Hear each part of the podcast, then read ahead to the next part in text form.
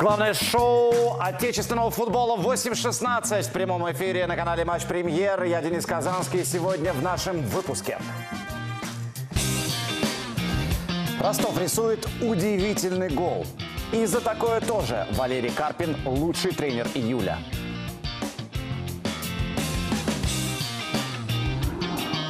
Каждый тур – повод для разговоров о судьях. Арбитр Тимур Арсланбеков разберет работу коллег. Алания возвращается пока в ПФЛ, но уже собирает 15 тысяч на трибунах. Пятый игровой день российской премьер-лиги завершен только что в Ростове победой Ростова 1-0. В этой студии обсуждаем итоги тура. Александр Шмурнов, Алексей Рябко и Константин Генич. Добрый вечер, коллеги. Константин, покажи свои цвета. Сине-бело-голубые, хотел бы сказать, или что? Да нет, майка. А, майка? Нет, пока майка просто белая. Я проиграл спор, э, признаю, Владимиру Быстрову.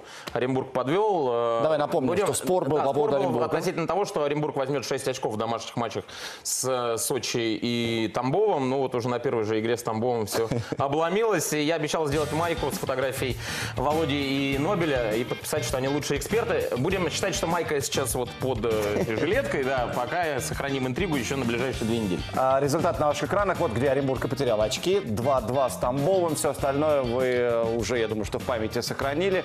А, Александр Иванович, фокус на каком результате из этого? Ну и Локомотив 4 мяча забил, и ЦСКА не выиграл э, дома у Сочи. И, конечно, Спартак выиграл в Грозном, что очень сложно сделать. Алексей, что удивило? Да, э, победа Спартака очень уверенная в непростом выезде в Грозном. Сейчас рубрика «Слово в слово» в эфире программы 8.16. Потом пойдем по каждому матчу. Зачастую тренер э, выпускает игрока, когда он играет против своего бывшего клуба. У вас таких сегодня пятеро, Апаев не приехал. А Будет ли это как-то влиять на матч? Э, Нет, э, я на практике убедился к тому, что вендетта это вообще это слово чье? Итальянская. Итальянское? Ну, наверное, это для итальянцев. Он очень сильно обработал, я первее успел подхватить и ударить. Забрал гол у товарища. Ну, я не знаю, может быть, бы он не забил, но... никаких положительных эмоций. Все отрицательные, потому что, ну что, надо работать. Есть счет, и надо разобраться, почему такой счет. Парни были просто не похожи сами на себя, все валилось из ног.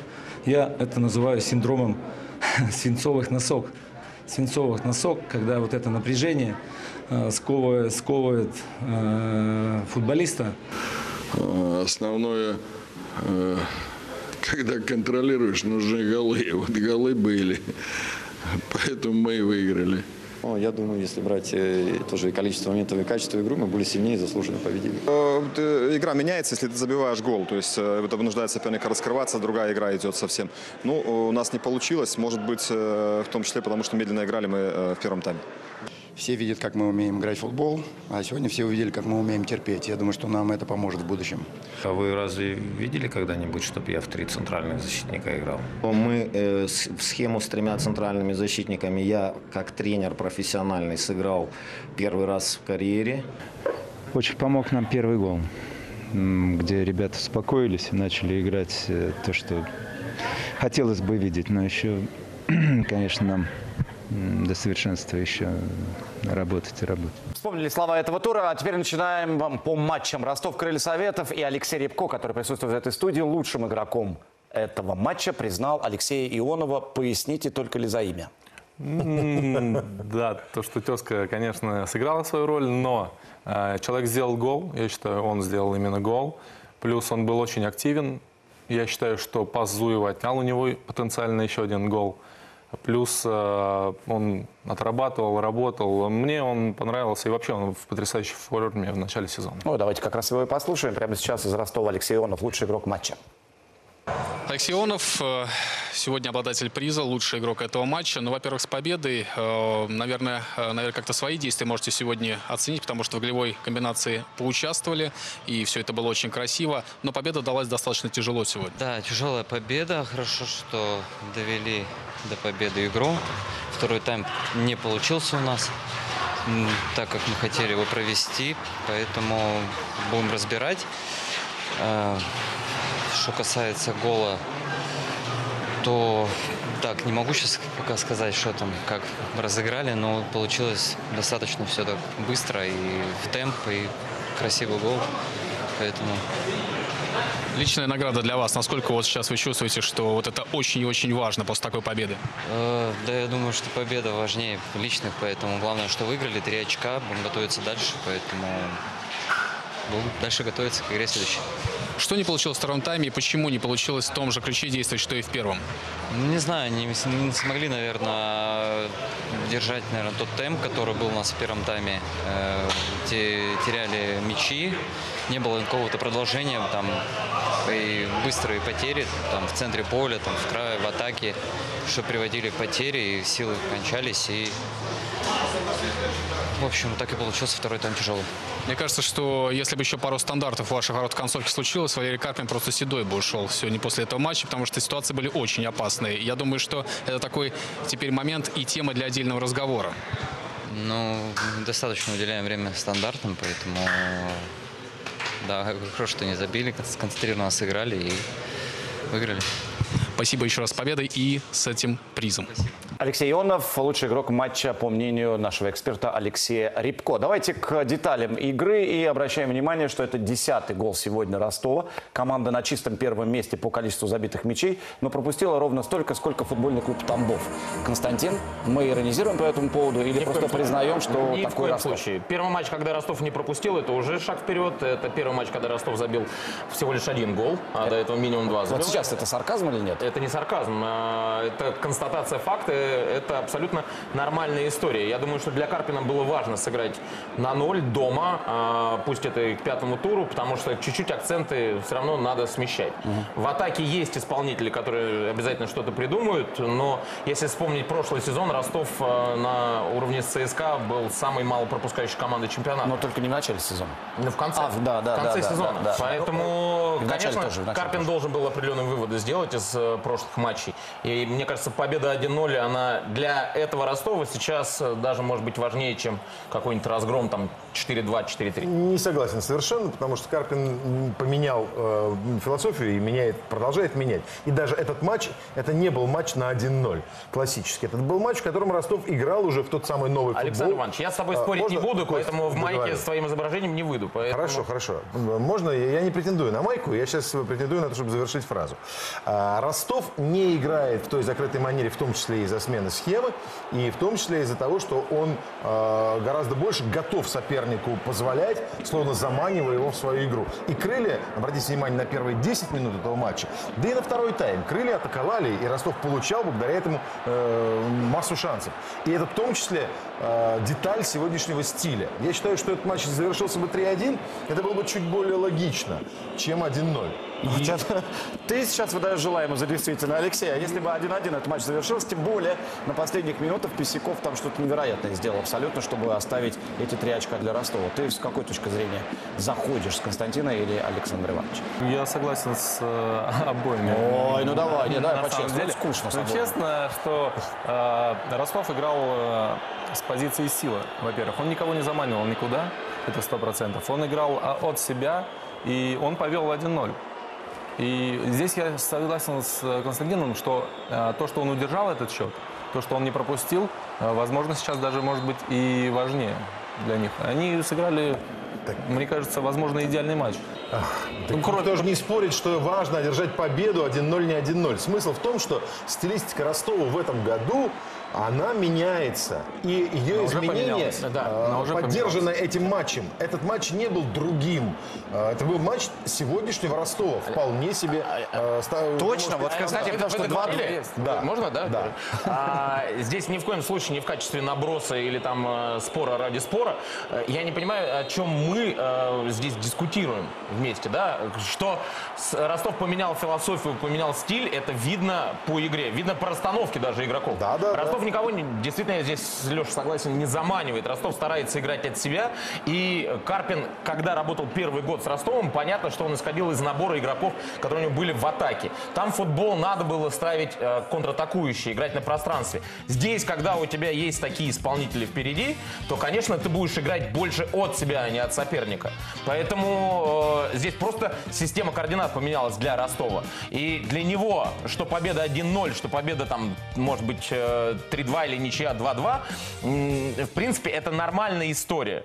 Вот в этом сейчас э, месте, в этом... э, То есть той- в 2-2, этой точке 3-2, сезона- 2-1, 1-0, всё без Э, разницы. Саша сказал, что этот матч вполне мог завершиться 3-1. Мог. Но мне кажется, для Карпина и для команды важно было, наконец, сыграть на ноль. Потому что когда ты привыкаешь играть э, низовые, так скажем, матчи, как это было в прошлом сезоне, забивая и отплевываясь, и отбиваясь, э, ты где-то приучаешь себя играть на ноль. А когда ты начинаешь в первых четырех турах, пропуская 7, допуская там чудовищные ошибки, то, конечно, тебе приходится где-то акценты менять. Ну, вообще это нервирует и оборону, и вратаря.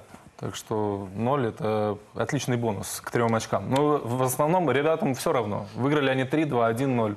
Для них это, может быть, кассе- для вратаря, да. Для... В кассе все равно одни и те же премиальные. Сто Да. процентов, За и 3-2, очки. за 1-0. Кстати, 4 тура ничего не меняется и у крылышек в кассе, потому что 0 очков, 4 поражения подряд. Сейчас давайте послушаем Миодрага Божевича, главного тренера Самары. Миодрак, ну было понятно с первых мгновений, за счет чего крылья собираются сегодня добиваться результата, но вот эти моменты, когда защитники или полузащитники не совсем качественно убивают мяч из своей штрафной, все это приводило к опасности в первом тайме. В результате таким образом был забит гол.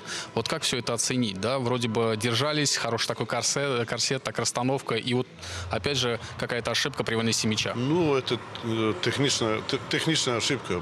Просто э, в первом тайму мы сами привозили моменты, вы хорошо сказали, в своих воротах. Там второй тайм чуть-чуть лучше сыграли. Но в этой ошибке, которую делали, к сожалению, не могли исправить.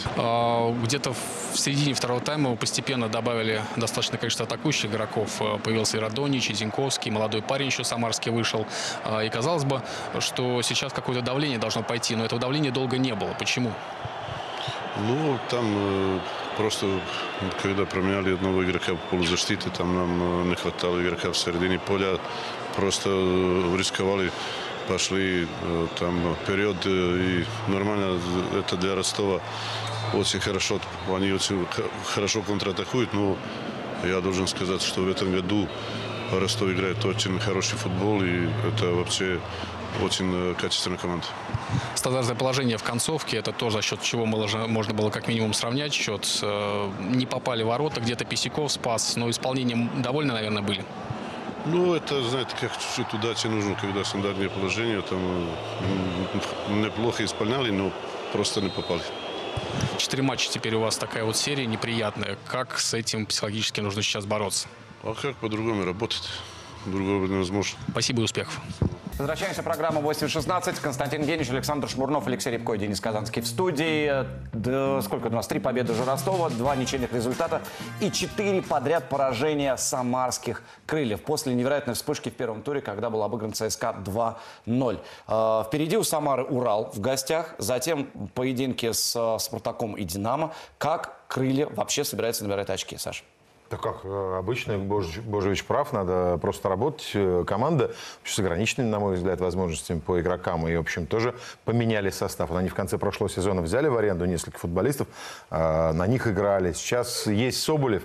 И, в общем, пока с полузащитой и защитой и проблемы. Нормальная опять борьба за выживание. Я думаю, что они ее опять выдержат. Анюков 36, он уходит из футбола, возвращается в Самару. Гацкан 35. Валерий Георгиевич отправляет его из Ростова, он приходит туда. Камбаров. Мы знаем, туда. что, мы знаем, что Божевич, Рыжиков, там. Любит работать с такими футболистами. Не просто так, что там э, Самедов оказался в прошлом году. Да, э, Шишкин играл э, за Самару. Божевич умеет э, подводить этих игроков э, к матчам и умеет с ними контактировать. Ну, пока Э, подводит под я- монастырь, потому что четыре Ну, поражения я не вижу ничего, сильно. ничего страшного в этих поражениях, потому что все поражения в один мяч, и все время где-то вот близко было для Самары. Э, Наверное, Арсенал их переиграл. Э, Действительно переиграл. Э, В Уфе им откровенно не повезло, когда при счете 2-1 у них был шикарный момент э, в концовке, и там молодой нападающий забивая, и можно было увозить ничью. С э, Локомотивом они ничью практически сделали на Сравняли, 90 да. минуте и пропустили, когда побежали забивать второй. И, и- и под перекладину бьет на 92-й Да, и, сего- сегодня. и сегодня, да, Писяков не вытащит удар, ничья 1-1, и мы бы говорили совершенно в другом контексте. Божевич прав, надо работать, продолжать. У них хороший подбор игроков. Для премьер-лиги так уж... Нехороший. Хороший. Для премьер-лиги у них хороший подбор игроков. А, И это ни в коем случае Для не борьбы списанные- за выживание Не хороший. списанные игроки, там, Анюков, э, Камбаров или Гацкан. А, У них нормально, крепко сбитая команда, которая может вполне бороться за не попадание в стыковые матчи. Ну вот сейчас у них такая серия. Алексей, вердикт только не надо, согласен с обоими. Самаре, Самаре будет сложно. Я думаю, что у них э, подбор футболистов э, неплохой, но э, у всех остальных, э, возможно, сильнее. Кроме там Уфы, знаю, Оренбурга, Тамбова, и начинаем. Потихонечку Ну, растем, Оренбурга, растем, растем, Тамбова, тут то, уже заканчиваем. Мы, мы Да, заканчиваем на десятом месте, там, в, в принципе, плюс-минус. И то, не факт. Так что Божевичу, Божевич, опять же, новая команда. Посмотрите, с э, Ростовом играла полностью новая команда, кроме там Соболева. Кто еще был? Даже Соболева, Соболев по-моему, был не было. Енисее, да, да. даже Соболева не было. Они только начинают, плюс это качество не Сочи, давайте говорим откро- говорить откровенно. Качество игроков. Игроков, естественно. Если у Сочи там ребята, там, чемпионы страны есть неоднократные, то здесь ребята, которые, как бы, да, качественные, но они уже на излете своей карьеры. И состав, я соглашусь, здесь э, вторая восьмерка однозначно, и с 10 по 16 будет сложно. В каждом туре у нас много поводов для того, чтобы разобрать судейство. И прямо сейчас небольшая рубрика. Александр Еремеев и Тимур Арсланбеков о громких событиях в этом туре. Давайте посмотрим и послушаем. Здравствуйте! Сегодня в программе 8.16 мы запускаем новую рубрику, рубрику, в которой мы будем обсуждать э, самые главные и спорные судейские эпизоды по прошедшему туру. И сегодня мы будем разбирать все эти моменты вместе с арбитром РПЛ, который провел 50 матчей на этом уровне, Тимуром Арсланбековым. Тимур, добрый вечер. Добрый вечер. И начинаем мы с эпизода, который случился в матче ЦСКА Сочи, который вызвал э, много споров. В начале первого тайма травму получил Арнер Сигурдсон и был заменен. Все это случилось вследствие э, довольно грубого подката игрока э, Сочи. И какая здесь оценка? Должна ли здесь быть какая-то санкция за этот эпизод? Вы знаете, Виталий Мешков судит этот матч после того, как он во втором туре удалил Евгения Башкирова за вторую желтую карточку. Довольно-таки в эпизоде, когда, может, оно того и не стоило. И видим здесь, что защитник Сочи, Калугин, очень э, таком в агрессивном прыжке прыгает в ноги сопернику. Э, Понятно, что Виталий после того эпизода мог перестраховаться и подумать, что можно продолжить игру, но мы видим, что из-за этого нарушения э, нападающий ЦСКА получает травму и пропускает игру. Э, Поэтому я думаю, что на видео видно, что Калугин, у него даже фаза прыжка, которая должна как минимум наказана предупреждением. Ну и еще один эпизод, э, который, может быть, гораздо больше претендовал на красную карточку. Эпизод, когда Федор Чалов в концовке матча получил э, в штрафной Сочи по лицу. И э, вот, пожалуйста, да, этот эпизод, когда локтем Миладинович отмахивается, Чалов падает. Вопрос, наверное, в первую очередь такой. Арбитр мог не видеть этого эпизода, но он увидел, что Чалов в крови. Здесь никакой реакции не должно быть вследствие этого. Ну, по всем регла- регламентирующим нормам, поймите правильно, э, Чалов мог разбить нос в любой ситуации. Но в данном случае мы видим, что наша страна, э, наш Российский футбольный союз э, принял решение о введении системы ВАР. И вот этот как раз тот случай, когда ВАР необходим арбитру, потому что атака располагается в другом месте футбольного поля, и человек за спиной, я вас хотел бы поправить, не отмахивается, а бьет по лицу Чалова. Поэтому я считаю, что в данном случае э, это красная карточка и 11-метровый удар, но, к сожалению, Виталий никак не мог этот видеть.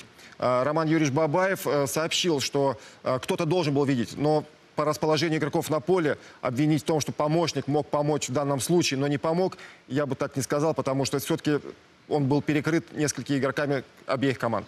Ну и был повтор, на котором было видно, что главный арбитр смотрит э, в другую сторону. Но э, в этом туре было 4 удаления. Давайте перейдем к первому эпизоду из этих. Это удаление Юнеса Намли из Краснодара. Мы посмотрим вторую желтую карточку.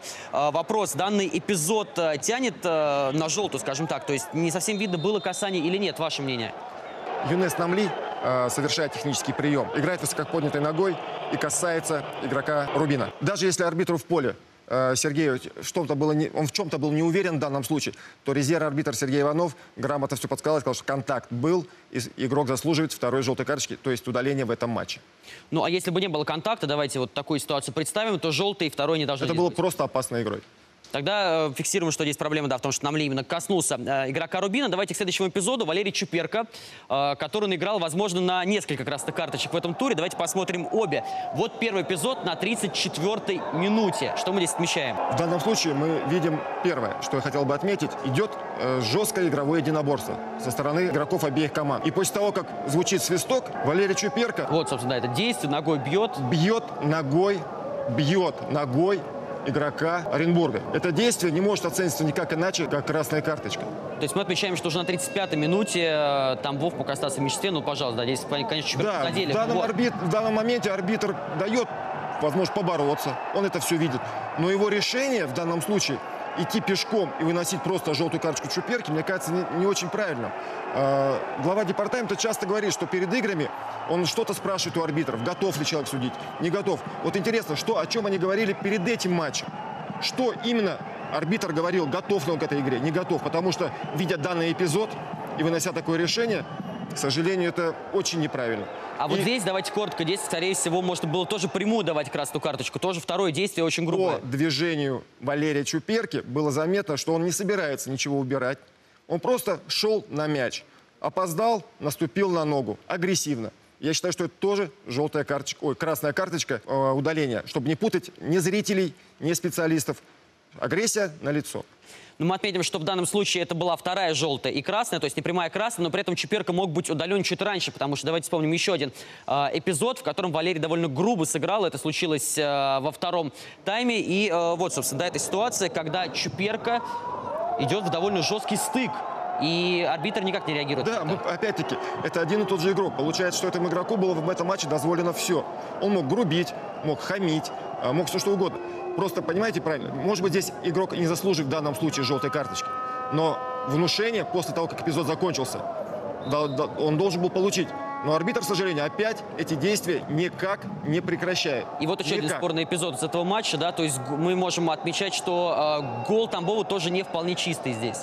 Э, Я бы сказал, что он совсем не чистый, так как игрок в зоне, откуда забит гол, просто убирает игрока из этой позиции, и другой игрок вбегает в эту зону и забивает гол. Здесь нарушение правил на лицо. Опять-таки, если арбитр что-то был не заметен, то ВАР бы обязательно этот гол аннулировал бы и был назначен штрафной удар в другую сторону. Следующий матч, который хотелось бы обсудить, здесь тоже было удаление, но сначала другие эпизоды. Это э, матч части Махмата и Спартака. Алексей Сухой был арбитром. И давайте вспомним, как был забит э, э, мяч в ворота Спартака. Во-первых, вот этот эпизод. Давайте коротко. Здесь что-то было или нет, по-вашему? Ну, я считаю, что, скорее всего, ничего не было, просто вытянутая нога была по мячу, а контакта с вратарем, скорее всего, не было. А, Затем... Ну, вот здесь, да, отмечаем, что нога Да, вытянута, да, да, но- да, но не факт, что она попала, потому что в, данный в данном случае мы не видим, у нас куда попала нога. И вот что немаловажно, да, здесь тоже Да, вар, вот- мы опять об этом говорим. Игра рукой, то есть гол тоже Я бы, не сказал, я бы не назвал это игру рукой, но э, в связи с тем, что новые правила, если в атаке мяч попадает в руку, то по новым правилам мы должны отменить этот гол. Но здесь ситуация в другом, что увидеть эту руку Алексей не мог никак, ни его помощник. Поэтому, опять-таки, мы говорим о системе ВАР, которую надо проводить на всех матчах чемпионата России, а не в конкретно там в одном матче в туре, в двух. Потому что получается, что э, ЦСКА лишается очков. Игрок, который нанес травму и заработал этот пенальти, он вообще никак не наказывается. Это вы про Миладиновича в данном случае, Да, да? поэтому поймите правильно, здесь опять говорю, что система ВАР должна возиться во всех матчах, и она тогда это будет на пользу российскому футболу. Но очень надеемся, что придем мы к тому, что система ВАР будет на всех матчах. Но вот этот эпизод был однозначно. Эти два эпизода, которые мы сейчас разберем. Мбент был удален за две желтые карточки. Давайте посмотрим обе. Первая как раз после э, забитого мяча, когда он спорит с Джики. Здесь, кстати, Сухой вроде подскочил, начал отталкивать. У меня вопрос один. За вот этот э, жест рукой, когда Мбенг схватил арбитра, он не должен быть как-то наказан более жестко, чем желтой карточкой? Я бы не стал здесь так э, быть настолько категоричным. Да, конечно, прикасаться к арбитру это дело совершенно неправильно, но поймите, опять-таки, сложно забитый мяч. Э, игра э, напряженная, молодой арбитр, который не так часто судит матчи премьер-лиги. Поэтому для него это вообще был матч, лично для него был очень статусным. Это проверка на прочность как арбитра. В целом он справился. Да, такие эпизоды, конечно, они в целом не красят судью, как его имидж, но э, была показана желтая карточка. Единственное, он реагировал на этот эпизод, но, может быть, стоило делать раньше, потому что тот игрок, который хватал мяч... То есть побежать раньше нужно толкал, было... толкал вратаря, толкал игрока «Спартака». Вот это было причиной всего то, что продолжилось дальше. Если бы этого не произошло, не было бы, может, и первой желтой бенга. Ну, в общем, здесь мы фиксируем, что в данном случае удаление по делу, но э, еще одно удаление было в матче между командами «Динамо» и «Зенит», который обслуживал Евгений Турбин. Давайте посмотрим. Ну, вторую желтую карточку, первую тоже по делу. Э, Юсупов был удален. Все, все понятно, абсолютно справедливо. Хотелось бы отметить работу э, Евгения Турбина в данном матче. Он вообще находит себя как арбитр. В последнее время очень сильно прибавил в работе и э, судит очень на высоком уровне. В данном случае человек разобрался абсолютно и правильно вынес э, решение. Он был в целом спокойный, провел матч, матч на, на на самом высоком уровне. Можно только похвалить его за это и пожелать удачи в дальнейших играх. Ну и, в общем-то, да, если мы говорим о работе Евгения Турбина, давайте еще один эпизод вспомним из этого матча, э, который всем запомнился, наверное, больше всего туре, когда Малком э, ударил по мячу, э, это было где-то примерно в середине второго тайма, вот, пожалуйста, Малком бьет по мячу, мяч прилетает в Турбина, и какая реакция, да, то есть арбитр так и должен реагировать. Вы Не знаете, обижается ничего. Вы знаете, это, мне кажется, этот эпизод должен стать э, квитэссенцией вообще того, что происходит сейчас в российском судействе.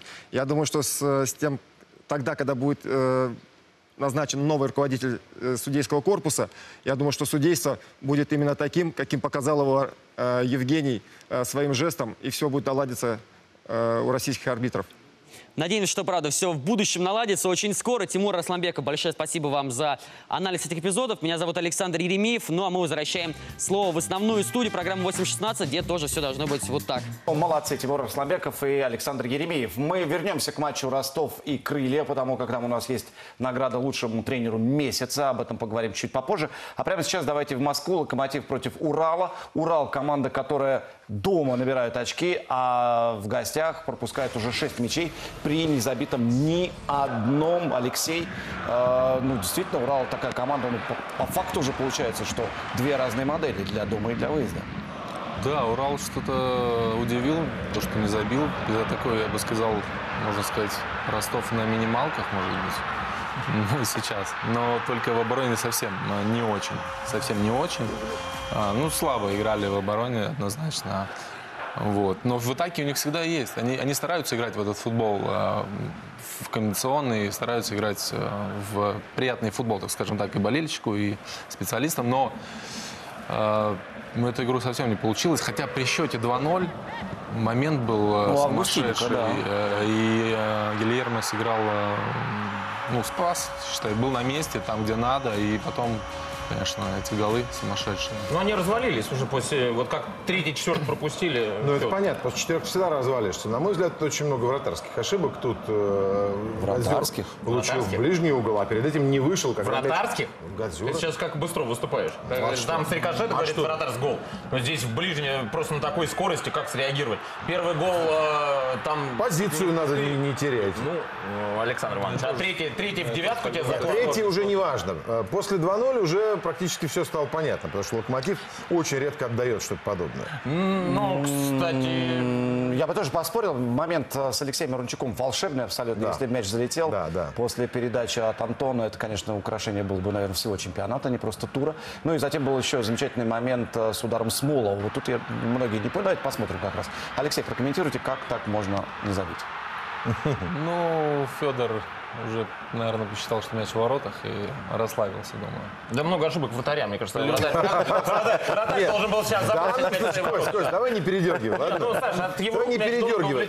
Ну, Ну, я бы посмотрел первый гол, понимаешь? Не, первый гол там э, оборона третьим темпом просто позволила. Третьим темпом. Только э, там мяч висел над э, вратарской, а вратарь вы- Он остался. выходил, и Миранчук мимо него прострелил на пустые ворота. Ну, хорошо, Но, я не буду спорить. Я, я- да, я не могу сказать, что Урал проваливает раз за разом матчи, например, в Москве.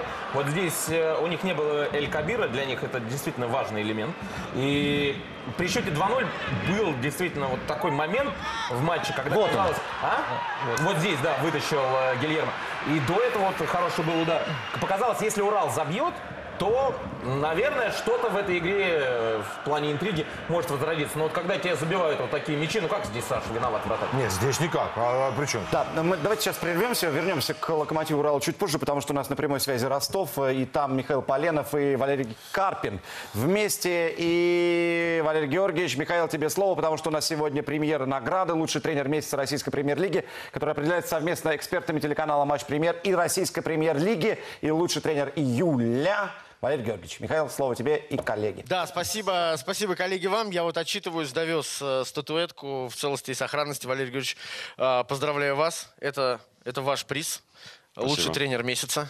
А, Мы Спасибо. вас поздравляем. А, Что для вас означает эта награда? Да, я думаю, что это не для меня, скорее всего, награда. Награда для, для команды. То есть команда для футболистов. Футболисты делают то, что должны делать, то, что мы обычно делаем в тренировках, и это выполняют, и это получается хорошо, то это прежде всего для них, наверное, награда. Я бы учредил вместо лучшего тренера награда лучшая команда месяца, например. Ну, соответственно, тогда раз... когда, когда они не что-то не выполняют, тогда э, тренер плохой. А, в таком случае вы согласны, что Ростов команда месяца? Ну, не знаю, раз выбрали, значит, наве- наверное, да, хотя там тот же «Зенит» набрал больше очков в июле, насколько я понимаю. Ну, кто, кто, как, оцени- а кто как оценивает. Ну вот если брать сейчас 5 стартовых туров, Ростов на втором месте с э, 11 очками, насколько вы довольны тем, как э, команда стартовала? Ну, грех, наверное, жаловаться, да. Я, я думаю, что не добрали, наверное, не добрали два очка, как минимум, не добрали из этих две ничьи с Спартаком и, и с Уралом. Потому что могли бы и в этих играх еще набрать больше очков. Ну, хотя бы два очка больше. Вот, ну, я думаю, что грех жаловаться. Команда играет в другой футбол. м, Или пытается, во всяком случае, играть в другой футбол. Время, понятно, что команде нужно время. м, Скрывается уже по ходу сезона, так как предсезонки практически не было всю эту неделю. Э, Многие проблемы скрываются, поэтому надо решать по ходу сезона. Э, Вы говорите о том, что э, команда пытается играть в другой футбол. Чем связан переход? Вот мне, честно говоря, кажется, что вы стремились к этому, может быть, еще весной, после зимних подписаний. Хотелось играть больше в э, атаку. Ну, прежде всего, да, наверное, связано это и футболисты у нас сейчас. э, есть, вы говорите про, про, про тот сезон, ну, тогда футболисты, вот эти все, которые пришли, они пришли все на последний сбор э, февральский э, в Марбеле. И менять по ходу уже предсезонки и все эти наработки, все, что делалось до этого, и менять в это время, опять же, пришли все в абсолютно разном состоянии. И Попов, Норман, Еременко, Чернов, э, не помню, кто еще. Вот, поэтому я думаю, что мы не успели бы вообще ничего. И еще и менять футболистам те, которые были, менять абсолютно философию, прежде всего, э, нашей игры, потому что было бы неправильно. И плюс э, весной, весной многие футболисты еще даже просто не понимали требований, обычных простых требований, даже в быту. Поэтому сейчас уже пришли футболисты после отпуска готовые, более-менее готовые в нормальном состоянии, прежде всего головы готовые к работе. Поэтому ну, решились, так скажем, на такой шаг. А то, что с теми футболистами, которые есть, э, в атаку можно играть, это однозначно. Но, опять же, скрывается. И, опять же, мы, нас- мы это имели в виду, что эти проблемы могут быть как на стандартах, так и при обороне, потому что 6 человек так скажем, креативных, назовем их так, и Попов, и Еременко, и Норман, и три нападающих. Есть небольшой дисбаланс, наверное, между атакой и обороной. Ну, для этого есть работа, для этого есть работа тренера, который пытаться да, с этими игроками в обороне играть лучше, чем мы сделали до этого. Давайте гол разберем, потому что получился очень э, красивый, ну и с эстетической точки зрения, и проход по флангу, и красиво там Ионов защитнику между ног пробросил, и дальше все в касание. А, расскажите, в чем, на что здесь нужно обращать прежде всего внимание? Тут и поджали, подбор забрали. Ну, под- нет, ну, здесь не поджали, здесь э, была длинная передача э, на ход Чернову. Да, Чернов забежал за Ионова, Ионов подхватил этот мяч, обыграл здорово, сыграли в стенку. И на 11-метровую где-то покатил плюс-минус на 11-метровую. Ну и все. Ну просто э, для вас это может быть гол такой, как бы обычно это само собой разумеющийся, а вот здесь отмечаем и передачу в касание раз, и потом как э, Ионов адресно отдает на Шмурнова, и как Байрамян пропускает мяч. Это уже какое-то взаимопонимание на чуйке играет команда. Ну да, да, то есть эти уже пять матчей, многие спрашивают, там пять матчей не меняем состав, то есть задача, да, ну, задача была перед началом сезона, ну, хотелось, хотелось такого, чтобы команда как можно дольше сыграла плюс-минус в одном и том же составе. Там одна-две замены, э, это не критично, а так получается пока, слава богу, без травм, надо сплюнуть и постучать по столу. Э, пока удается выставлять тот же состав, который с первой игры начал играть, начал давать результат, поэтому я думаю, что и смысла менять особо пока не надо. Так, коллеги, Валерий Георгиевич э, торопится на самолет, поэтому если у вас есть вопросы, то милости просим. Костя, я знаю, тебе всегда есть что спросить. Да. А у Шмурнова еще нет? что ли? Само собой. Шмурнов есть. Шмурнов Ну, есть вопросы, но задам я. есть. Валерий Георгиевич, с первой игрой на ноль, с победой и с э, призом, все заслуженно. А Вы только что сказали про состав. Э, Нельзя не спросить про разговоры, которые есть в прессе или там в интернете, что игроками Ростова сейчас активно интересуются более такие вес- э, ну, серьезные клубы топовые. А, В частности, Норманом, Шамуродовым. Скажите, вот до конца трансферного окна а есть риск еще кого-то потерять Ростов из основных игроков? Ну, риска, риска нет. То есть э, уже все озвучили, и президент озвучил, и клуб озвучил, что мы никого не продаем. Вот, но если завтра предложат 50 миллионов, я думаю, что я сам, я, я сам, сам отведу кого-нибудь куда-нибудь. Э, Сейчас команда на втором месте. Вы говорили перед матчем о том, что ну, вот задача там сыграть какое-то количество матчей одним составом. Вот сейчас или вообще есть ли какая-то задача сформулированная а, конкретно о месте? Еврокубки, Лига чемпионов, за что борьба и так далее? Нет, никакой конкретики, никакого конкретного разговора не было. То есть, э, прежде всего, был разговор о том, чтобы попробовать играть э, в более атакующий футбол для начала. И, и для начала посмотреть, как это будет получаться и какой это будет приносить результат. И шлифовать э, вот эту новую схему с теми футболистами, доводить до ума все. А дальше посмотрим. Коллеги. Спасибо большое. Отпускаем Валерия Георгиевича. Хорошего А полета. Шмурнов что, не зада- Шмурнов не задаст Да, в том, Шмурнов что еще я успеет поговорить. про задачи. Миш Поленов э, опередил меня своей мыслью. Валерий Георгиевич, Ну, удачи. еще что-нибудь В спроси. августе тоже должен Ну, стать спроси, лучшим тренером. спроси, Валерий Георгиевич ждет от тебя вопрос. Спроси что-нибудь. Ну, Куда летите, Валерий Георгиевич? Окей, окей. Еще раз, у нас здесь был спор. У нас был спор. А, при новой схеме, которая сейчас э, есть у Ростова и новой философии, э, счет 1-0, он добавляет вам уверенности в том, что схема работает хорошо? Или вам приятнее было бы выиграть 3-1, учитывая, что команда стала более атакующей по сути? Нет, 3-1 э, мог бы быть счет и 3-1, абсолютно спокойно. Больше внимания надо, наверное, обращать на созданные моменты. И моменты, те, которые мы создавали или даже не доводили до ума, особенно во втором тайме. Те хорошие контратаки, э, которые были, возможности довести до ума, то есть не доводили, опять же, последний пас или предпоследний пас, где-то пока еще не хватало чего-то. Ну, я думаю, что если э, продолжать в том же духе, работать так же, я думаю, что и это можно улучшить. Спасибо. Спасибо. Спасибо. Алексей, спасибо. Отличный- Спасибо. Я был уверен, Кость, что ты задашь вопрос про фартовую футболку, но нет и нет. Нет и нет. Это фартовая разве? Ну, теперь, может Фартовые быть... очки. Посмотрим. Валерий Георгиевич, фартовые очки вам идут. Очки лучше в таблице, пускай будут фартовые.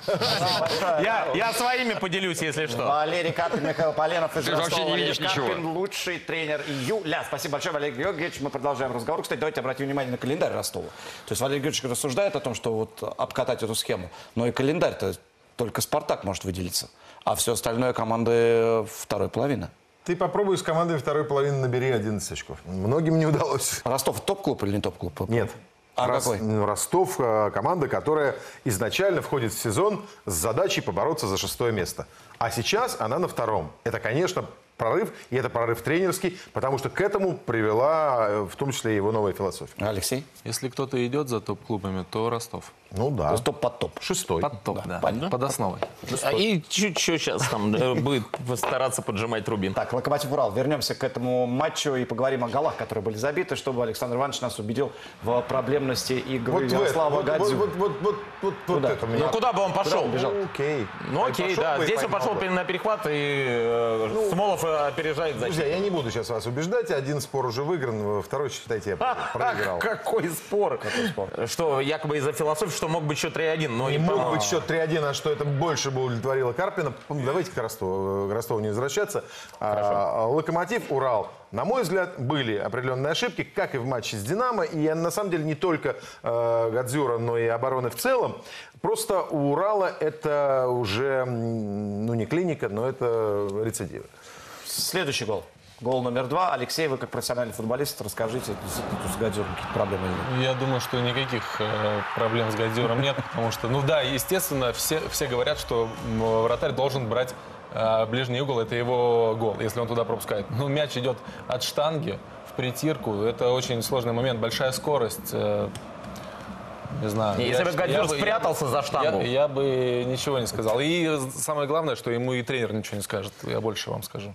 Третий гол давайте Нет, смотреть из этой он встречи. скажет, а вот это Шмурнов в эфире второй. 8:16. А, Давайте смотреть. Второй тайм. У нас так много времени, Константин. Поэтому следим за тем, что происходит здесь. Ну, это И плюнул и попал. Вот так часто говорят э, футболисты. Нет, плюнул и попал, это когда ты в первой лиге играешь э, опорным полузащитником и попал. А если ты, Крыховик, играл за Париж, за Севилью, то это не плюнул и попал, а просто попал. А, потому что он умеет так бить, и это далеко не единственный его гол из дальней дистанции. Ну, и сейчас сходу вспомнишь еще один? Вспомню. Ну, прям назвать, Хорошо, давай, давай, еще час в эфире, вот после эфира. Один вопрос. Это Локомотив победил на классе, правильно я понимаю? Сложный, сложный вопрос. Да что тут сложного? Ну, вроде как не особо атаковали, когда надо включились. Не, забили забей. Урал 2-1, и там бы кто знает, что было бы. Так получается, что да, на классе. Ну кто? Тогда Сложно, Локомотив сложно, победил бы на классе 3-1, я думаю, если бы Хорошо, забил что с этим 3-1.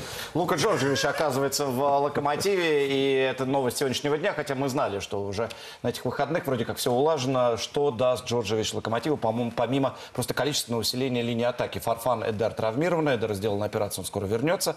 Э, Смолов остается один, поэтому Джорджевич необходим просто как, как единица боевая. Но что в игру может принести нового э, Джорджевича? Алексей.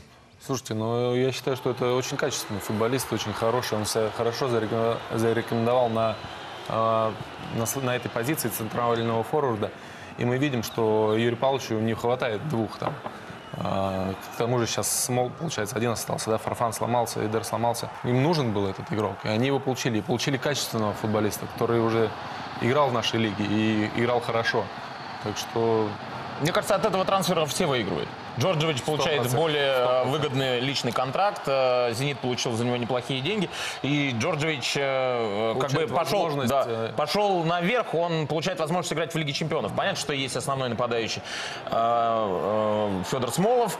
Э, Ну, Джорджевич это действительно боевая единица очень хорошего уровня по меркам российской Питере премьер центр форвардов два таких, за которыми им не было шансов играть. Там и Ну, Азмун, а третий и- лишний в такой и ситуации, Дзюба. потому что Ну, сезон длинный. У «Зенита» почему не подошел к лишний, «Зениту»? Лишний, лишний, потому что для него после э, сезона плодотворного, когда он играл постоянно, идти садиться в глубокий запас, это неправильно с личной точки зрения.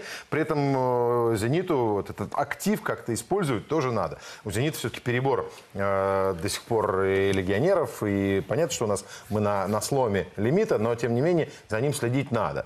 В общем, это очень правильное решение, согласен, для всех Костя правильно сказал, что все выиграли. Все выиграли, да. И представляешь, если у него был вариант Сочи или Локомотив? Мог быть так, Не такой мог, вариант. а наверняка такой вариант был. То есть, э, когда вы между Сочи и Локомотивом ты выбираешь Локомотив, мне кажется, это отличный вариант для, и для всех. И для Локомотива, и для самого Джорджевича.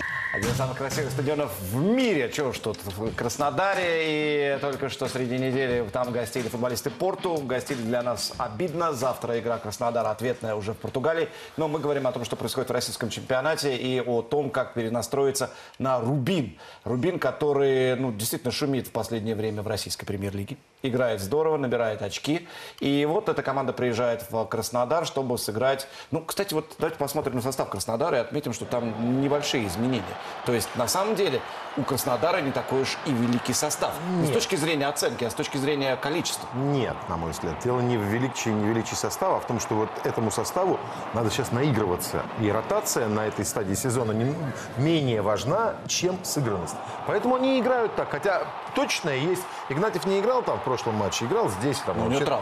Два матча пропустил. Очень хорошо. Значит, он чуть э, отдохнул, да, ну, как бы чуть посвежее, он выходит.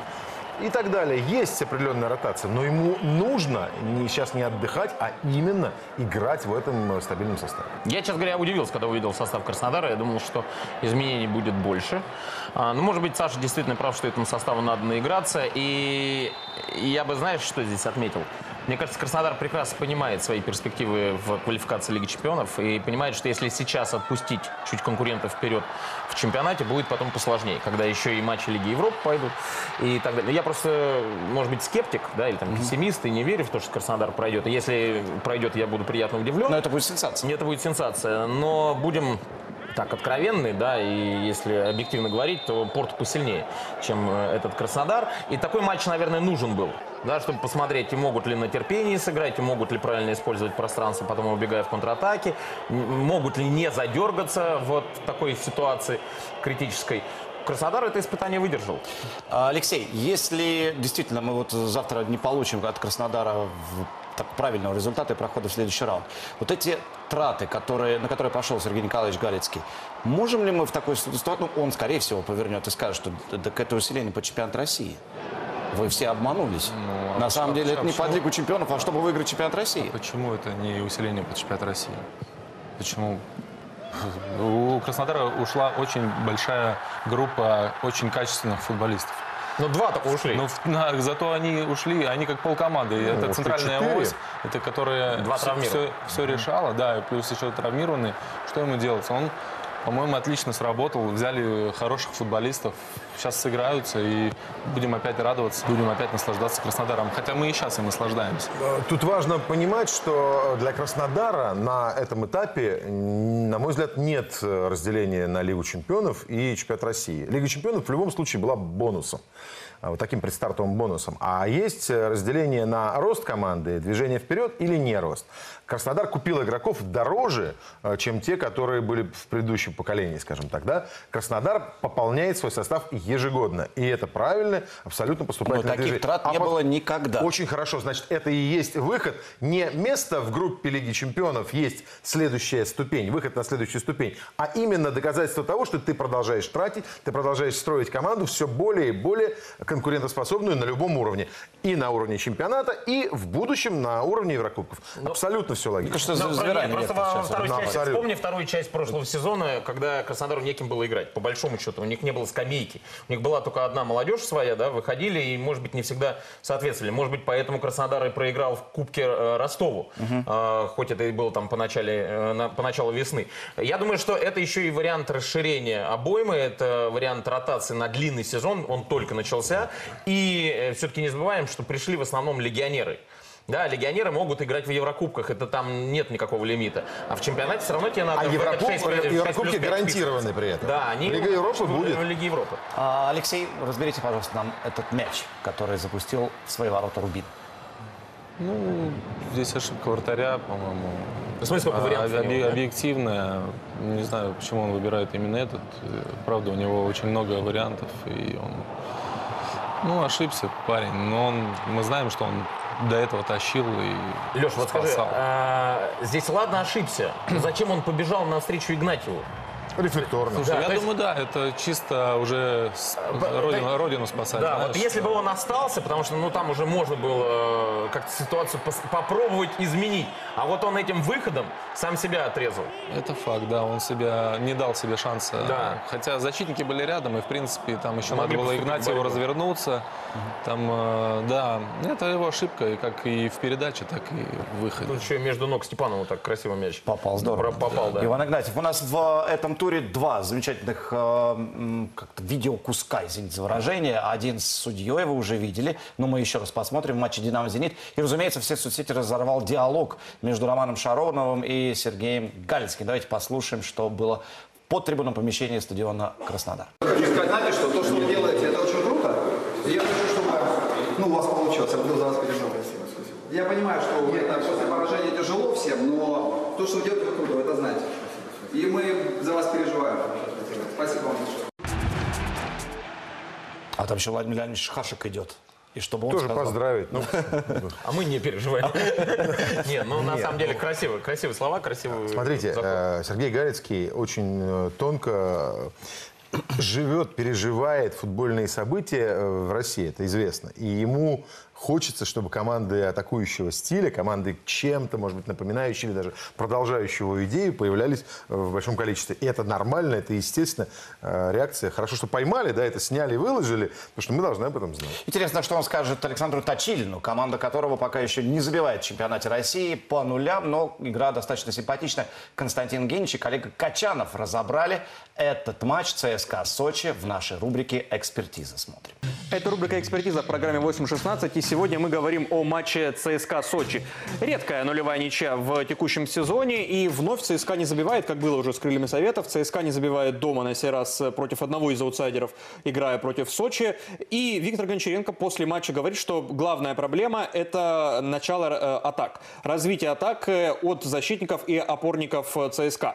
Ты видел эту проблему и почему а, на нее именно обращает внимание главный тренер ЦСКА? Ну, если говорить о статистических фактах, еще и ЦСКА за пять туров ни одного мяча не забил во втором тайме, да, просто как цифири, как дополнение. Я видел действительно эту проблему, и э, по ходу первого тайма, э, работая на этой встрече, даже отмечал цифры э, относительно центрального защитника Шарли. Звенимир Шарли, он э, больше остальных футболистов ЦСКА касался мяча на чужой половине поля, и больше всего передач шло именно от него. Если у тебя основной разыгрывающий это центральный защитник, тем более не самым хорошим пасом, значит, у тебя действительно проблемы в организации есть. У армейцев очень э, были низкие скорости, скорости абсолютно удобные и комфортные для э, Сочи. И вот если посмотреть, как армейцы друг другу передают мяч, здесь вот в таком пешеходном э, варианте можно было переключаться и все зоны закрывать, чем э, Сочи до конца матча успешно исправился. Говоря про скорость, ты говоришь про скорость перемещения мяча или про открывание игроков и предложение себя? Скорость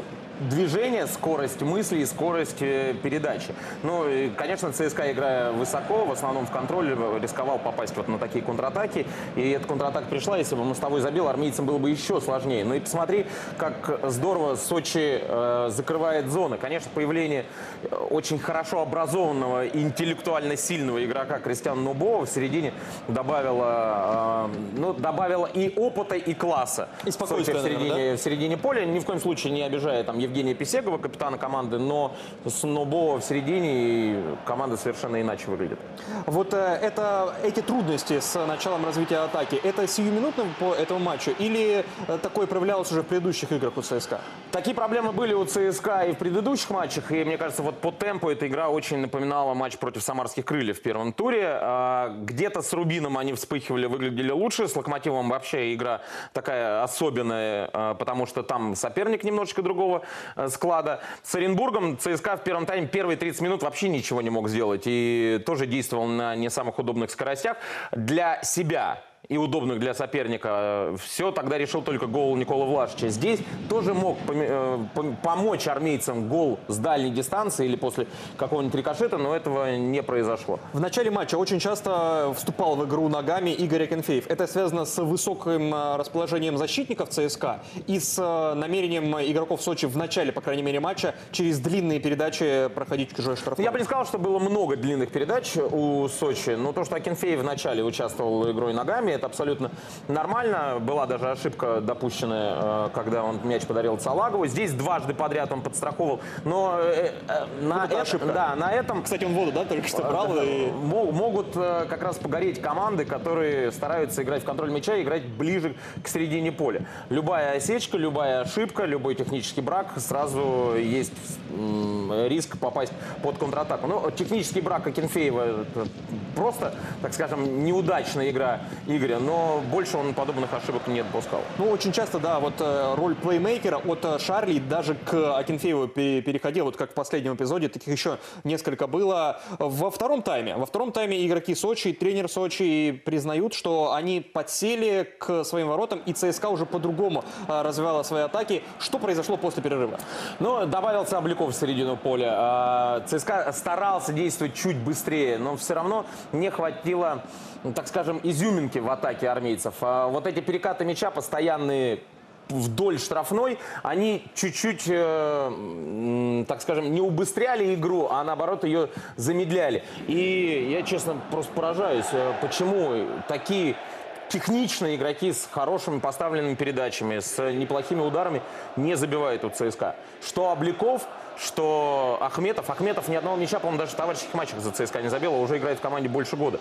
А Обликов забил там какой-то случайный мяч в ворота Оренбурга в прошлом сезоне. Бистрович э, с дальней дистанции тоже э, редко пользуется м, этим компонентом. Только Влашич старается бить, но не более того. Вот вышел Кучаев, тоже потерялся а, после травмы Сигурдсена. Ну вот Влашич бьет, да, вот он мог решить. И если посмотреть сейчас, кто забивает у ЦСКА, это либо Чалов, либо Влашич. Другие футболисты э, то ли не берут на себя ответственность, то ли э, не так инициативны.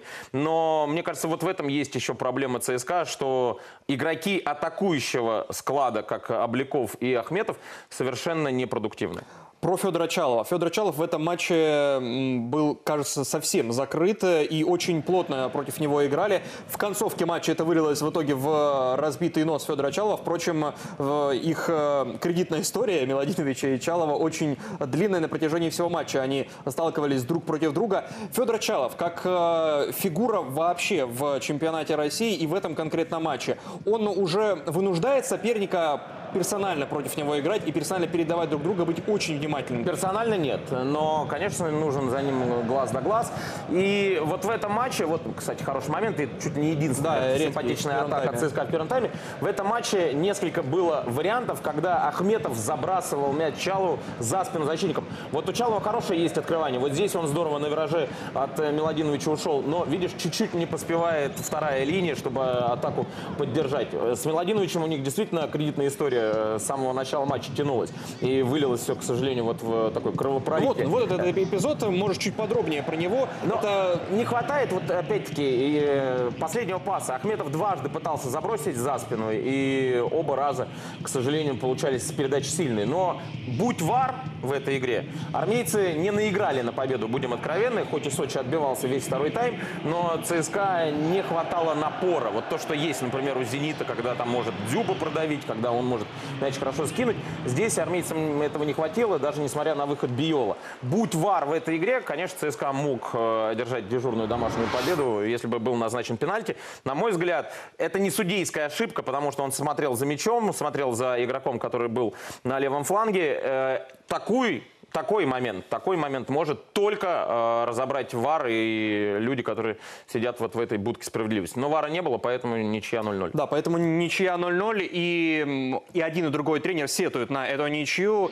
мечтая о победе. На этом рубрика «Экспертиза» заканчивается, а программа «8-16» набирает оборот. Главное шоу о футболе в нашей стране 8.16. Константин Генич, Алексей Рябков, Александр Шмурнов и Денис Казанский в этой студии. Как вы поняли, приступаем к матчу «Динамо» «Зенит». Все ждали Малкома в стартовом составе. Он не вышел в стартовом составе, зато вышел на замену. Все ждали Нжи, болельщики «Динамо» в стартовом составе. Нжи, Нжи есть. Ну, тоже да, вышел. ну, тоже вышел. Нет, он вышел хорошо, Денис. Э, Ты зря с усмешкой сейчас и с какой-то иронией. Появление Клинтона Джи все-таки игру э, поменяло во втором тайме. Ну, надо говорить о первом эпизоде. Кстати, сразу хочу извиниться перед Владимиром Рыковым, э, потому что в момент трансляции сказал, что это грубая его ошибка. Ну, Это хорошая победа Дзюбы. Все-таки это скорее победа Дзюбы, да, чем ошибка Рыкова. Вот здесь выбор позиции неудачный. Очень крутую мысль высказал Шалимов относительно э, вообще борьбы с Дзюбой. Сказал, что Дзюба из 5-3-4 раза выиграет борьбу у любого защитника. Он очень здорово ставит корпус, здорово борется. Может быть, есть смысл с ним эту борьбу не вести, потому что когда ты к нему приближаешься, он делает скидку, ты сам себя отрезаешь. Поэтому, может Ну, быть, ошибка лучше, была, но она, лучше в может быть, момент, была когда не- мяч не летит грубая, на да. Дзюбу, отскочить, или когда он принимает мяч, уже играть с ним в прием, потому что если идет скидка в свободную зону, то тогда уже минус один. Кстати, хорошая мысль. Алексей, по первому тайму мы обращали внимание, когда комментировали вместе с Русланом Ивановичем этот матч, что «Динамо» очень хорошо в прессинге работает. Они получают мяч, доходят до последней третьей поля, а дальше растериваются. Э, под- теряются. Почему? Ну, трудно так сказать. Нет у них этого паса в конце, там, а, за- завершающего. Ну, здесь все-таки я хотел бы обратить внимание на «Зенит». «Зенит» здесь э, выглядел мощнее намного, и у «Зенита» оборона играла не так, как играла у «Динамо» оборона. Ракитский вообще... Вот такое бы приобретение хоть одно «Динамо», как Ракитский, например, который приходит и А сразу... Сидит, э, ордец сидит в запасе. И, и сразу играет э, на таком уровне. Иванович тоже ну, ожил, можно сказать так, да? Проводит отличное начало сезона. Да и, в принципе, «Зенит» в порядке. Вот э, все сейчас, да, хвалят Карпина, Ростов 100% заслуженно, но «Зенит» тоже в порядке. Да, но, кстати, состав у «Зенит»-то выдающийся. Это не должно быть сюрпризом. Да, Ну. это не сюрприз. И появление Малкома в этом матче уже полноценно. Мы увидели на фрагмент небольшой. Мгм. Это 45 минут. И это игрок э, действительно высочайшего уровня. Барселона, кого попал, не приобретает. Можно считать его ошибкой трансферной политики Барселоны. Но э, для нашего чемпионата это супер игрок. Тебе не показалось, сказать, что Малком, да, действительно, это топ-топ-топ, но во втором тайме, когда «Динамо» уже в меньшинстве довольно сильно добавила, показалось, что бразилец вообще не играет в обороне. Это была у него, не, у него была такая проблема в Бордо. А, В Барселоне... Там ему можно было. Та- а? Там Там, ему можно было. можно Но и. Барселона немножечко иначе играет. Она а, в обороне играет на чужой половине поля. Да, и если проходят условно Малкома, то там еще одни редут, который тут же мяч э, возвращает. Поэтому в «Зените», конечно, придется немножечко перестраиваться, придется больше отрабатывать. А, На это Малкому потребуется время, и прежде всего надо переключиться в голове. Малкому, что надо тоже здесь мячи отбирать. Ну, а это наш любимый эпизод, да, как вот так Всего мира теперь. попасть, И- да. и не бить судью. И главное, великолепная реакция Турбина, идеальная, да. Малком сделал то, что мечтают сделать многие другие, может И, быть. кстати, давайте пох- похвалим режиссера. Трансляция оператора Сергей Купоров, который поймал этот момент, вообще бл- блистательно абсолютно. И Юлия Мордбелович, который этот момент тоже сохранил. Ну, нужно, нужно наверняка Малком челлендж устроить, да, чтобы люди попадали. Заметьте, никто этого не сказал, кроме Александра Шмарца. О, У «Динамо» большие проблемы. Антон Шунин получил травму. В предыдущей встрече он пострадал от э, Понсе, а теперь он страдает э, сам, очень так неудачно растянулся. И появляется Игорь Лещук, который в прошлом году э, сыграл матч в основе на кубок против Торпедо, Торпеда да. в сентябре. С той поры вообще не появлялся в составе «Динамо». Э, Ну, достойно он провел этот матч, надо сказать, э, не отбил удар Аздоева, но все остальное вы- вытащил. И, в принципе, выяснилось, что у «Динамо», при том, что Шунин один из рекордсменов клуба по уже матчам за «Динамо», во всяком случае, в чемпионате России, больше него сыграл только один человек, это Александр Точилин. А, вот самое интересное, Но да, есть у-. Динамо давно так много денег не тратила. Мы еще не видели, конечно, в деле Максимилиана Филиппа. Э, Мы знаем примерно возможности Романа Нойштеттера. Э, Но вот, знаешь, эти деньги, когда появились, кажется, можно собрать состав, который будет абсолютно, абсолютно иным а, по игре, по структуре, по наполнению. Мы увидим разницу. Вот я пока, к сожалению, не вижу разницу этого «Динамо» Костя, от прошлогоднего «Динамо». Но уже лучше, что мы не видим отрицательной разницы. Когда в «Динамо» привезли Маниши Каштиню и еще 15 э, с ними паровозом, то «Динамо» стало хуже.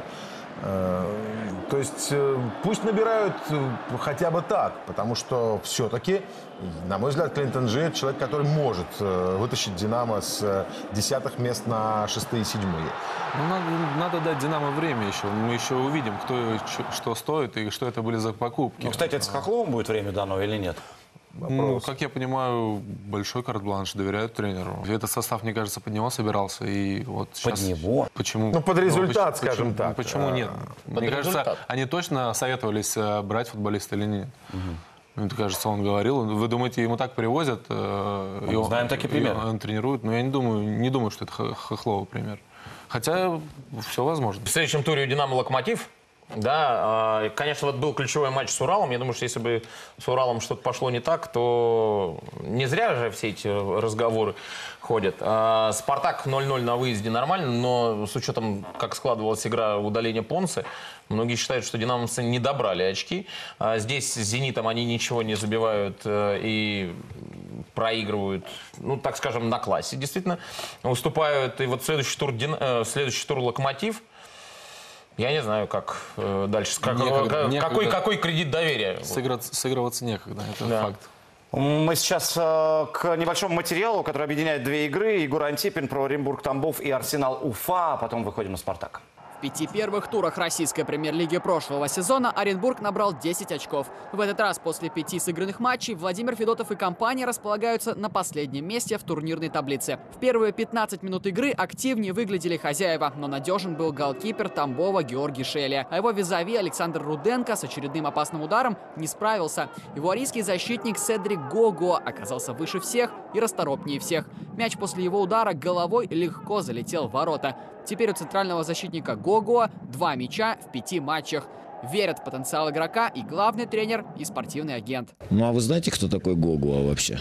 Гуго спокойно сможет играть в АПЛ, это сто процентов. Он создан для этой лиги. Манчестер Юнайтед или другой клуб Англии – это не фантастика для него. Он уже сейчас мог туда поехать, но есть проблема в том, что у него нет наигранных матчей в сборной. Во втором тайме Тамбов продолжил создавать моменты, несмотря на то, что травму получил ключевой игрок, полузащитник Владислав Кулик. На 65-й минуте сольный проход с правого фланга совершил Бинито, но мяч после его удара задел защитник. Зато через две минуты увеличил преимущество Тамбова Хасан Мамтов, вписав свою фамилию в историю как игрок, забивший первым касанием после выхода на замену. Сильно верхний угол Руденко. Просто горжусь эти, эти 70 минут.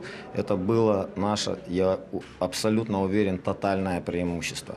Наши центральные полузащитники полностью владели ситуацией, и мне кажется, они иногда даже играли просто в квадрат. Дважды из этого квадрата мяч все же вылетел. Ганский игрок Оренбурга Джоэль Фамие за 15 минут до финального свистка отыграл один мяч, замкнув навес Кулишева головой, а через 4 минуты сделал дубль, тоже пробив головой. Мяч после серии рикошетов отскочил к Мишкичу. Его удар оказался не сильным, но подходящим для Фамие. Джоэль был точен. Болельщики Оренбурга могли увидеть в тот вечер еще голы, но Козлов, Диспотович и Кулишев не переиграли Шелю. Голкипер сохранил ничейный результат. То, что мы показывали там первый тайм, ну, ни в какие ворота, в общем-то, не лезло. Парни были просто не похожи сами на себя, все валилось из ног.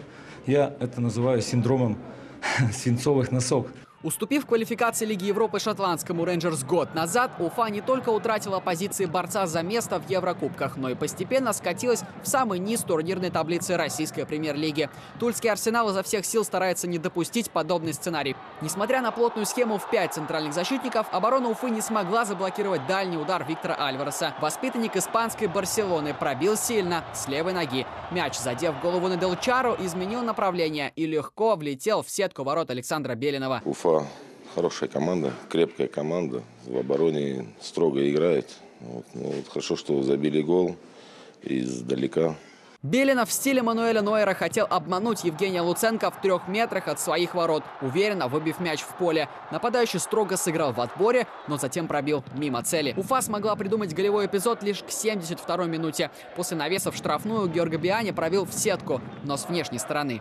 А за две минуты до финального свистка уже зомбиец Банда упустил очередной явный голевой эпизод. Нападающий красиво обыграл Белинова, но не попал в створ абсолютно пустых ворот. После тотального игрового преимущества Тульского Арсенала главный тренер Уфы Вадим Евсеев доходчиво объяснил поражение своей команды. Соперник забил мяч, мы не смогли использовать э, моменты, поэтому проиграли.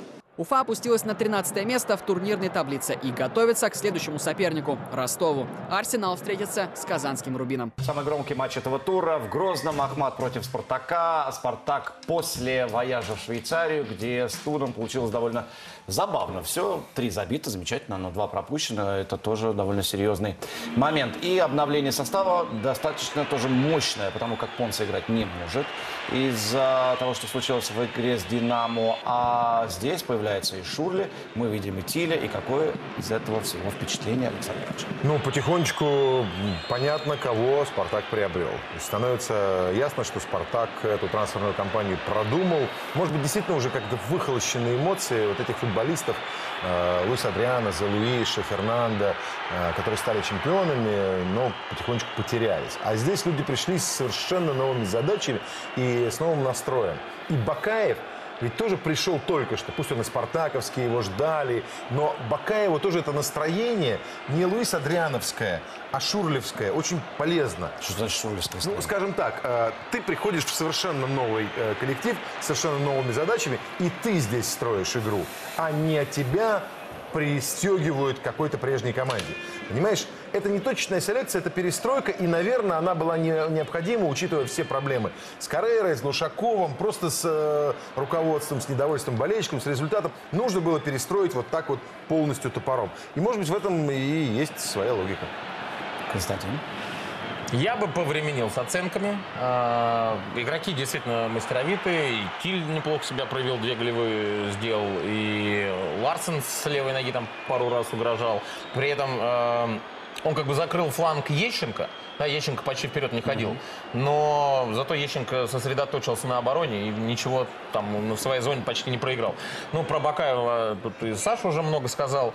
А, про Шурли видно сразу, сразу по всему видно, что это игрок. Серьезный, большой игрок. А, это хорошее приобретение. Но я не торопился бы по отношению к Спартака. Это первый матч, который, за который, наверное, Спартак можно хвалить. В сезоне.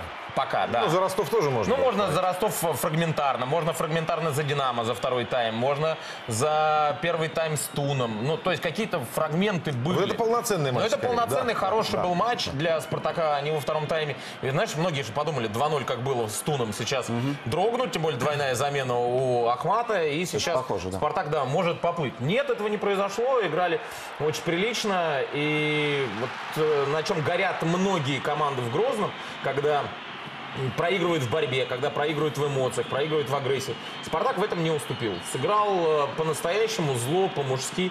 Это хорошая победа для Спартака. Шесть мячей на неделе это тоже хороший такой э, звоночек. Но дальше надо за Спартаком смотреть, потому что вот уверенности, что так же все будет хорошо с Туном, нет. А впереди еще дерби. Это не поворотная точка в игре Спартака, иконного лично. Вот Я такая думаю, победа над Ахматом. Я думаю, этот матч нас всех может очень сильно обмануть, на самом деле. А, да, это лучший матч, э, это факт, это лучший матч Спартака в сезоне. Да, Шурли приехал не, не доигрывать, а играть. Да, Тиль поучаствовал в трех голах и проявил себя отлично во всех компонентах игры. Все понравились. Так где ложь-то?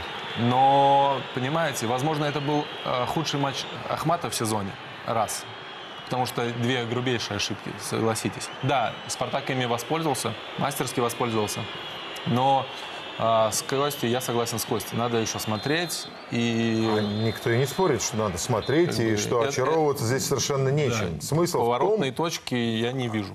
я не столько даже... Ты же начал с легионеров, с покупок. Что это значит? Конечно, потому что мы про это сейчас только что Совершенно про Динамо говорим. И Если это- приезжать дорогие игроки, они должны немедленно давать результат. Не, они не должны немедленно давать Почему? результат. Если большие Подожди, деньги, ты, ты же не говоришь про Малкома, понятно. про Малкома, что он э, должен обязательно сразу дать результат. По одной причине, потому что «Зенит» сформированный состав. Малком Совершенно- добавление. у а Динамо «Спартак» ровно наоборот, «Динамо» не Денис. Динамо тоже стоп, самая стоп, история стоп. может И такие масштабные покупки. Ровно наоборот, Денис. Когда ты покупаешь человека в готовую команду с точно продуманным ходом, куда его и зачем купил, он должен давать результат. А вот когда ты собираешь новую команду, требовать от нее результата сегодня, ну это странно. А когда требовать-то? Команда должна вырасти. Все равно, как ты сажаешь э, семечко в, в газон и говоришь, завтра у меня должны здесь расти цветы, и- иначе всех садовников нафиг. Ну, я не ты вижу что? с- Лес посадишь или семечко. Все Какая равно разница? время нужно. пересойдет. Да нет, всходить должно быть медленно. И когда команду, еще раз, э, ты выпалол все и сажаешь заново, а не добавляешь То есть ты тратишь удобрений. 50 миллионов, и Так. потом сидишь и ждешь. В смысле? И Ну, не- без не- смысла. Не, не- не- не- не ждешь, а постепенно следишь за прогрессом. Ждешь, ждешь, но недолго. ребят. Ждешь, но недолго. Что значит недолго? Еще раз, Саша, очень простой пример. Ты Да. тратишь огромные деньги. Да. Команда На новую не команду, дает вообще на результат. новую команду. Тренера немедленно увольняет. Нет, конечно. Потому что под, под него Нет, привезли этих Да игроков. ну нет же, ну у вас странное понятие привезли, не привезли. Почему? Странное А, понятие Еще отрава. раз, еще раз. Команда и клуб существуют э, при очень серьезных условностях.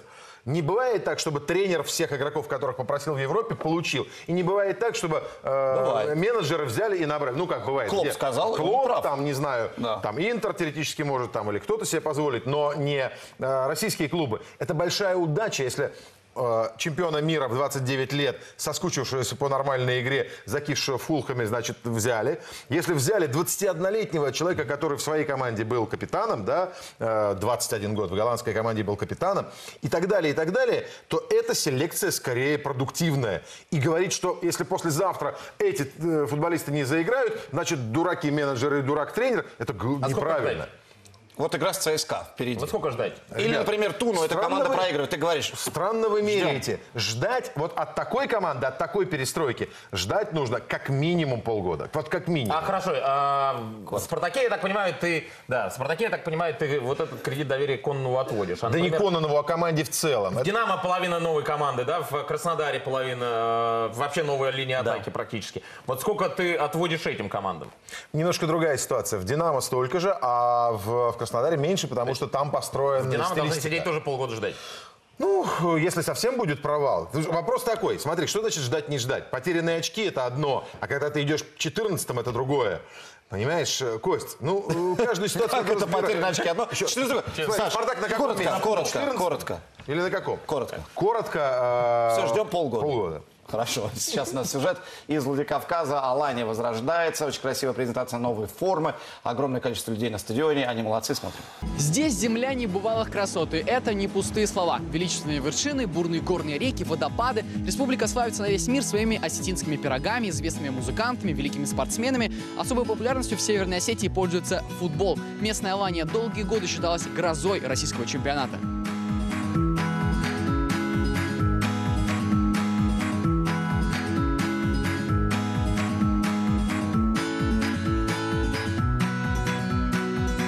Последних лет Алания не играла в форме родных цветов. И вот оно, возвращение красно-желтых барсов. Презентация формы выглядит очень эффектно. Посмотрите.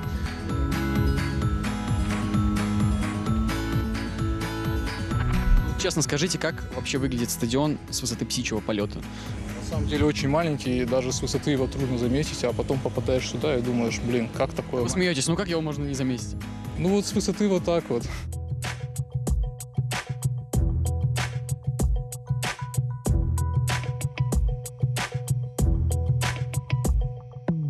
Стадион «Спартак» в Владикавказе был открыт в 1962 году, то есть стадиону почти 58 лет. Он на несколько лет младше легендарного Камп Ноу в Барселоне. Тот провел свой первый матч в 57-м, и после этого несколько раз был реконструирован. Вот фасад старенького стадиона в Владикавказе не трогали уже давно. Проект готов. А Проект это в следующем виде. Полностью стадион будет сноситься и строиться заново. База, сейчас делается проект по ее ремонту. Уже приступили к замене футбольного поля для того, чтобы у команды была возможность э, проводить тренировочный процесс. Мы сюда заселились в 96 году, и она тогда считалась од- одним из лучших баз. Ой-ой-ой-ой. Ты снял Ой, тебе повезло. Ты не ошибся. Тебе повезло сейчас. Сильно. Мне повезло, повезло. Лучше вот, вот, так, вот так стоит лучше. Лучше давайте отойдем. я туда не помещусь уже, а, да? Но по тем годам она считалась лучшей. В этом зале здесь была мягкая мебель, здесь видео, все. Тогда же видео были еще. Пойдемте. Здесь жил Газаев, чтобы он все видел. Здесь, в этой комнате, жили мы с Бахфой и Деевым. Эмблему с ними, вот, нашу. 100 рублей, да? Да. Давайте два билета, ладно, давайте два. Два билета. Два билета. Два билетика, Расскажите пожалуйста. вообще, как, как покупают вообще билет? Вы знаете, сейчас лучше стало покупать. А хуже когда было? Ну, в начале, знаешь, в прошлом году было тяжеловато. Было человек по 200, по 300, а сейчас да, да, сейчас больше тысячи.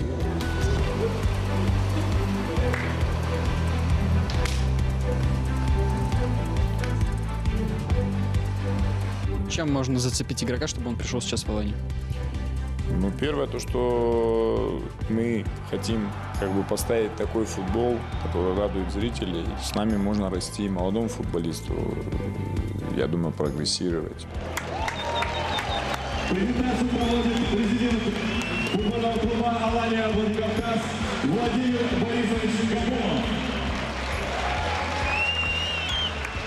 Дорогие болельщики, мы с вами сегодня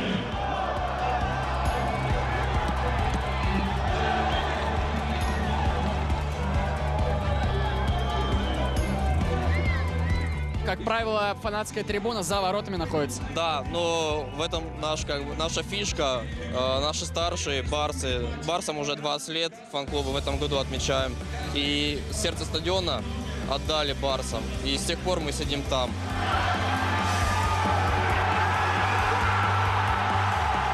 Алания Владикавказ! Владикавказ! Владикавказ! Ну, сумасшедшая поддержка. Я еще раз говорю, здесь антураж э, по 10, по 15 тысяч приходит болельщиков на второй дивизион. Это очень радует. Игру от нас требуют игру. Иногда показываем иногда, как сегодня, проиграли 2-1. Хотелось бы лучше.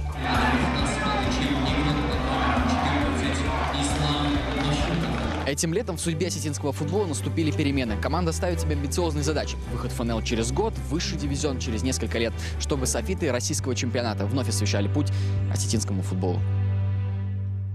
Возвращаемся в студию 8.16 после этого замечательного сюжета о Балане. И итог пятого тура прямо сейчас на ваших экранах. Вот как сыграли, еще раз запоминаем. Только что Ростов обыграл Крылья Советов, ну, только что часа три назад. В любом случае, это было недалеко. Спартак обыгрывает Ахмат, ЦСКА и Сочи по нулям. Крупная победа Лока и Арсенал. Да, забирает огромное количество очков. И посмотрите, 10 очков, пятое место для Тула. Это сильно. При том, что они 8 забили, да, и ничего не забили ворота ни в чи. Ну, и, на мой взгляд, все-таки места условные между третьим и шестым. Там Локомотив смотрится скорее лидером этой группы. Но впереди Динамо Локомотив, это очень интересно. И Сочи должен забить. Да, вообще это аномалия, да? Ноль мячей Сочи. и 15 место. И моментов сколько? Моментов сколько у них? Нет, мне очень понравилась шутка, И они что играют между собой Антон. Заболотный уже в списке лучших бомбардиров Сочи в. И они, и они играют между собой, кстати, Оренбург Да, и Сочи да, да, да, в этом туре, в шестом игровом дне. Ну и, разумеется, мы выделяем, воск- это понедельник. Понедельник, 19 августа, особый день в России. Да, А, ну Спартак и, ЦСКА. и Зенит Ахмат это интересно. Вот посмотрим, Ахмат не сыграет ли еще один такой же плохой матч. И Динамо Локомотив. Почему нет? Это вывеска. Алексей Рябко, Константин Генич, Александр Шмурнов были в этой студии. Меня зовут Денис Казанский. Программа 8.16 уже в следующий понедельник с отчетом о шестом игровом дне в российской премьер-лиге. Пока.